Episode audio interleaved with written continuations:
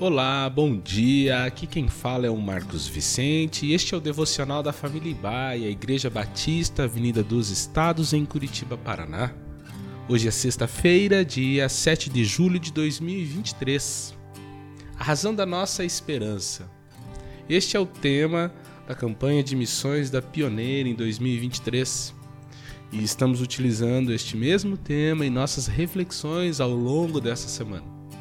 O texto da nossa leitura de hoje está em 1 Pedro, capítulo 1, versos 3 e 4, que dizem assim: Bendito seja o Deus e Pai de nosso Senhor Jesus Cristo, que, segundo a sua grande misericórdia, nos regenerou para uma viva esperança, mediante a ressurreição de Jesus Cristo dentre os mortos, para uma herança que não pode ser destruída, que não fica manchada, que não murcha e que está reservada para nós nos céus.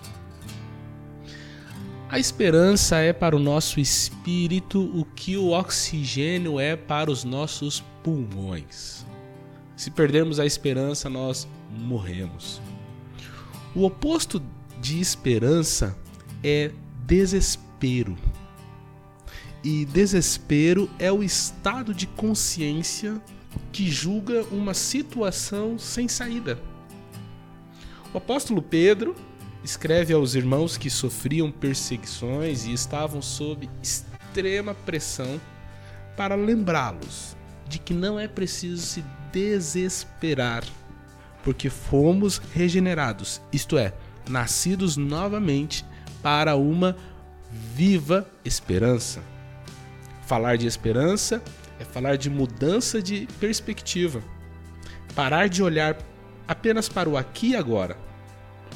O meio de uma história costuma ser confuso, confuso e até mesmo incerto. Mas, se você está unido com Cristo por meio da fé, não precisa se preocupar com o seu destino eterno.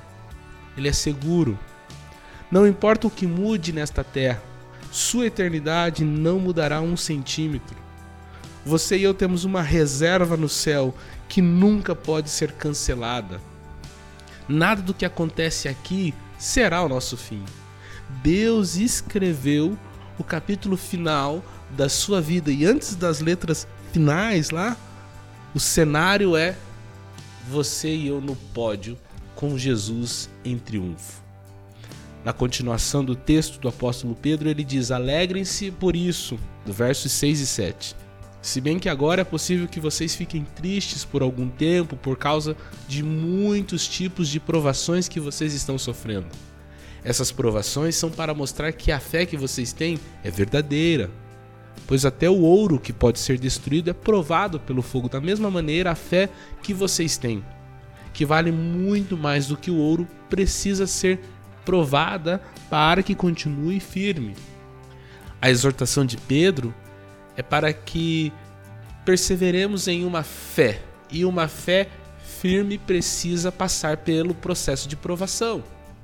E para ilustrar o seu ponto, ele utiliza a figura do ouro. O ouro é o metal mais dúctil que existe. Ductilidade é a capacidade de um material sofrer certa deformação quando submetidos a uma tensão e pressão, ele tem a capacidade de esticar, ou seja, modificar as suas dimensões, sem contudo alterar a sua natureza. Tal como ouro, nossa fé será provada. E qual é o objetivo de Deus permitir isso? Qual pedagogia em ter nossa fé apurada pelo fogo? A gente não enxerga impureza no ouro até que ele seja derretido em alta temperatura. O fogo separa materiais estranhos e as imperfeições do ouro.